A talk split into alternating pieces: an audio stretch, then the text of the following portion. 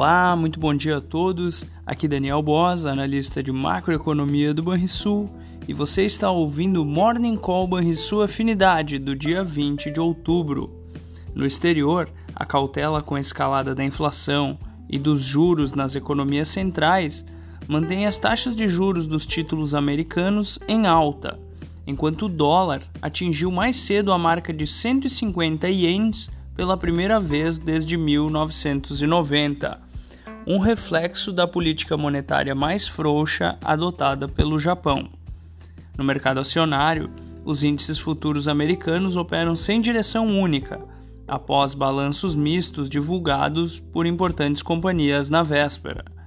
Em linha, a bolsa europeia ainda não definiu um rumo homogêneo nesta sessão. Mais cedo, foi divulgada a inflação ao consumidor da Alemanha referente a setembro, com alta para 45,8%, antigo ao mês do ano passado, o maior nível desde 1949. Fica a expectativa por novos pronunciamentos do Fed, que poderá revisar em seu próximo encontro o plano de voo para alcançar o controle da pressão do nível de preços.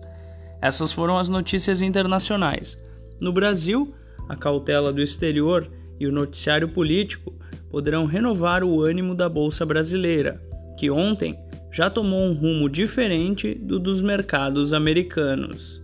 Além disso, um alívio moderado no dólar tende a ajudar na abertura do mercado de câmbio, mas o avanço dos rendimentos dos títulos americanos e o petróleo forte devem pesar nos juros futuros em dia de leilão de títulos públicos. Vamos acompanhar. Fechamento do mercado. O dólar fechou a quarta-feira com alta de 0,37% aos R$ 5,27. O Ibovespa avançou 0,46% aos 116.274 pontos e o S&P 500 caiu 0,67% aos 3.695 pontos.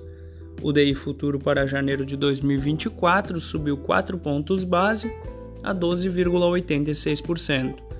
E o DI futuro para janeiro de 2027 subiu 8 pontos base a 11,53%. Na agenda do dia, destaque dos Estados Unidos para a sondagem industrial de outubro e os pedidos de auxílio-desemprego da última semana.